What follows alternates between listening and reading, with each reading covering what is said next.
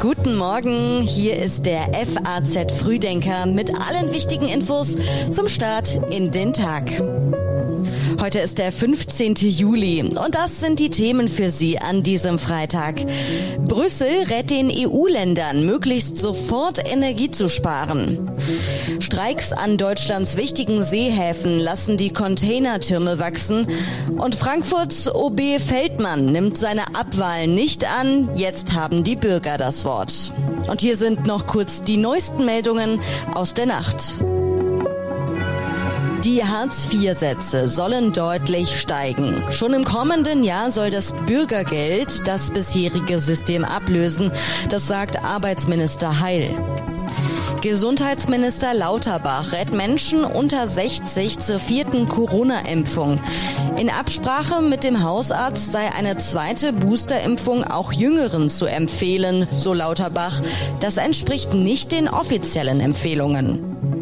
Ivana Trump ist im Alter von 73 Jahren gestorben. Sie war die erste Frau des ehemaligen US-Präsidenten Donald Trump. Todesursache könnte ein Unfall gewesen sein, heißt es. Die Texte für den FAZ Frühdenker kommen heute Morgen von Redakteurin Rebecca Buchsein. Ich bin Theresa Salentin. Schön, dass Sie heute mit dabei sind. Wir schauen auf Brüssels Sparpläne für den Winter. Die EU-Kommission ruft zum Energiesparen auf, zum Beispiel beim Heizen mit maximal 19 Grad in Behörden und Büros. Die Heizkosten in Deutschland könnten sich verdreifachen. Die EU-Kommission will am Mittwoch ihre Winterstrategie vorstellen und laut dem Entwurf des Papiers, das der FAZ vorliegt, ruft die Brüsseler Behörde die EU-Länder nicht nur dazu auf, beim Heizen in öffentlichen und gewerblichen Gebäude Heizkosten zu sparen, sie rät auch, diese Räume bis auf maximal 25 Grad zu klimatisieren. Außerdem spricht sie sich für die Nutzung alternativer Energieträger aus und bringt eine Verschiebung des Atomausstiegs ins Spiel. Änderungen des Entwurfs sind noch möglich. So steht beispielsweise die Angabe 19 Grad in eckigen Klammern. Entscheidend sei, den Verbrauch koordiniert und frühzeitig zu senken, sonst müsse die EU den Energieverbrauch später nur umso drastischer verringern, heißt es. Energieexperte Leon Hirt sagte der deutschen Presseagentur, die vielen kleinen Lösungen heißen zum Beispiel Heizung optimieren, Heizung warten lassen, entlüften. Das sind alles Maßnahmen, die kosten fast kein Geld, bringen oft schon viel. In Einzelfällen ist es einfach ein falsch umgelegter Hebel oder ein zugedrehtes Rad im Keller, was zur Energieverschwendung führt. Und was auch viel bringt, ist die Leitungen im Keller oder in Nebenräumen zu isolieren. Da kann man einfach sich so, äh, so Schaumstoff aus dem Baumarkt holen äh, und das kann man quasi auch selber machen. Braucht man nicht mal einen Handwerkertermin. Zuletzt wurde aus den deutschen Gasspeichern etwas mehr Gas entnommen als eingespeichert. Nach Angaben der Netzagentur sinken die Reserven. Für Gaskunden dürften die Vorauszahlungen deutlich steigen. Der Bundesnetzagenturchef Klaus Müller sagte, bei denen, die jetzt ihre Heizkostenabrechnung bekommen, verdoppeln sich die Abschläge. 2023 drohe eine Verdreifachung. Marcel Fratscher, der Präsident des Deutschen Instituts für Wirtschaftsforschung, sagt, wir werden mit permanent höheren Preisen für Energie und für Lebensmittel in den kommenden Jahren rechnen müssen. Wir werden also mit hoher Wahrscheinlichkeit nie wieder das Vorkrisenniveau erreichen. Das heißt auch, dass jegliche Maßnahmen letztlich sich daran orientieren müssen, ob sie permanent die Einkommen der Menschen erhöhen. Der beste oder der einzige Schutzmechanismus dafür sind permanent höhere Löhne und permanent höhere Sozialleistungen für die Menschen, die eben keine Arbeit haben. Das sind Rentnerinnen und Rentner oder Menschen, andere Menschen, die ähm, Grundsicherung beziehen. Es gibt einen Stillstand an Deutschlands Seehäfen. Für heute ruft die Gewerkschaft Verdi die Beschäftigten zur Kundgebung in der Hamburger Innenstadt auf. Den größten Ausstand seit Jahrzehnten nennt der Zentralverband der deutschen Seehafenbetriebe unverantwortlich.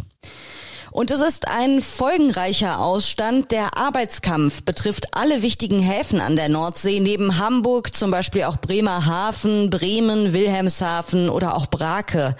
Die Auswirkungen des 48-stündigen Streiks auf die Abfertigung der Container und Frachtschiffe dürften erheblich sein und die angespannte Lage mit einem Schiffsstau auf der Nordsee weiter verschärfen.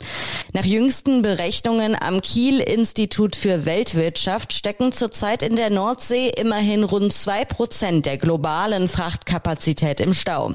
Rund 20 Frachter warten auf Ankerplätze in der deutschen Bucht auf die Abfertigung. Die Tarifverhandlungen zwischen dem Zentralverband der deutschen Seehafenbetriebe und Verdi laufen zäh.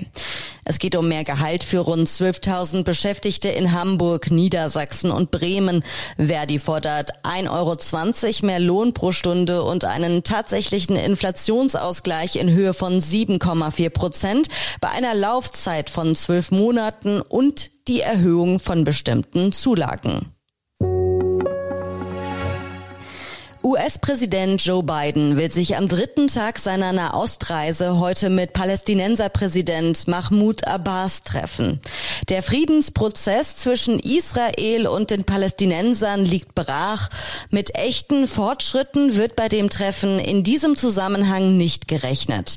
Laut Medienberichten konnten sich die amerikanische und die palästinensische Seite nicht einmal auf eine gemeinsame Erklärung einigen, die Biden und Abbas heute in Bethlehem Bethlehem abgeben werden. So wird es wohl bei kleineren Maßnahmen wie amerikanischen Hilfsgeldern für humanitäre Zwecke bleiben. Biden und der amtierende israelische Ministerpräsident unterzeichneten gestern die Jerusalem-Erklärung. Darin heißt es, die USA würden es niemals zulassen, dass Iran in den Besitz einer Atomwaffe gelangt. Die USA seien bereit, ihre gesamte nationale Stärke zu diesem Zweck einzusetzen, heißt es. Wie fällt das Urteil gegen Franco A aus? Die Bundesanwaltschaft sieht in ihm einen gefährlichen Rechtsextremisten und fordert eine mehr als sechs Jahre lange Haftstrafe.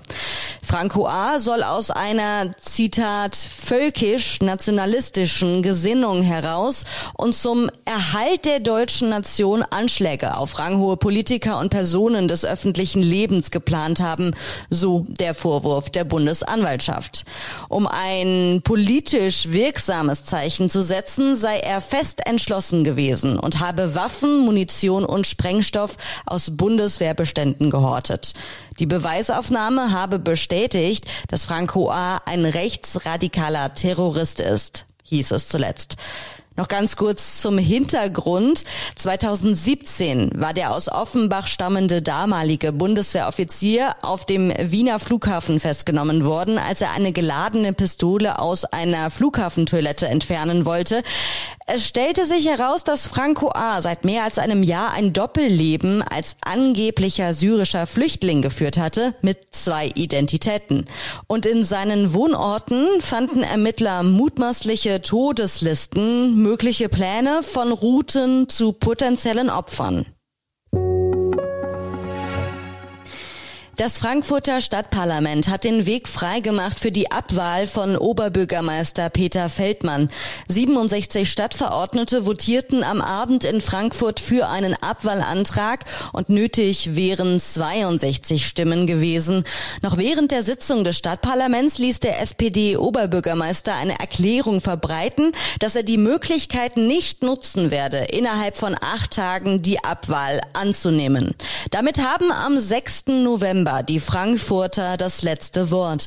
Wenn mindestens 30 Prozent der Wahlberechtigten für die Abwahl stimmen, muss Feldmann aus dem Amt scheiden. Die Abstimmung wird satte 1,6 Millionen Euro kosten. Wer aus der Kirche austreten will, muss weiterhin persönlich vorstellig werden, denn aus dem Online-Austritt durch ein digitalisiertes Verwaltungsverfahren wird vorerst nichts. Nordrhein-Westfalen hat ein Online-Verfahren geprüft, hält aber ein persönliches Erscheinen für den Austritt aus der Kirche für notwendig. Wie die Staatskanzlei des NRW-Ministerpräsidenten Hendrik Wüst der FAZ mitteilte, sieht sich das Land Nordrhein-Westfalen außerstande, die entsprechenden technischen Voraussetzungen zu schaffen. Nach dem Online-Zugangsgesetz von 2017 sind Bund, Länder und Kommunen verpflichtet, nach dem 31. Dezember 2022 mehrere hundert Verwaltungsleistungen auch elektronisch anzubieten. Laut Staatskanzlei wird das Land der Verpflichtung zur Digitalisierung nach einer Prüfung in diesem Fall jedoch nicht nachkommen. Der Hintergrund? Ein Landesgesetz schreibt das persönliche Erscheinen des Bürgers bei dem zuständigen Amtsgericht vor. Jetzt gibt es noch einige Online-Tipps aus unserer Redaktion für Sie, alle zu finden auf faz.net. In Politik schauen wir auf Draghis Rücktritt am Ende eines heißen Tages. In Wirtschaft lesen Sie den Artikel Verkehrsunternehmen fordern Flatrate für den ÖPNV. Und bei den Kollegen im FAZ-Podcast für Deutschland geht es um die Flutopfer im Ahrtal. Wut über Behördenversagen und bürokratischen Wiederaufbau. Eine neue Folge von uns gibt es ab Montag wieder. Der FAZ Frühdenker ist dann wieder ab 6 Uhr online. Und ich wünsche Ihnen jetzt noch ein schönes und entspanntes Wochenende.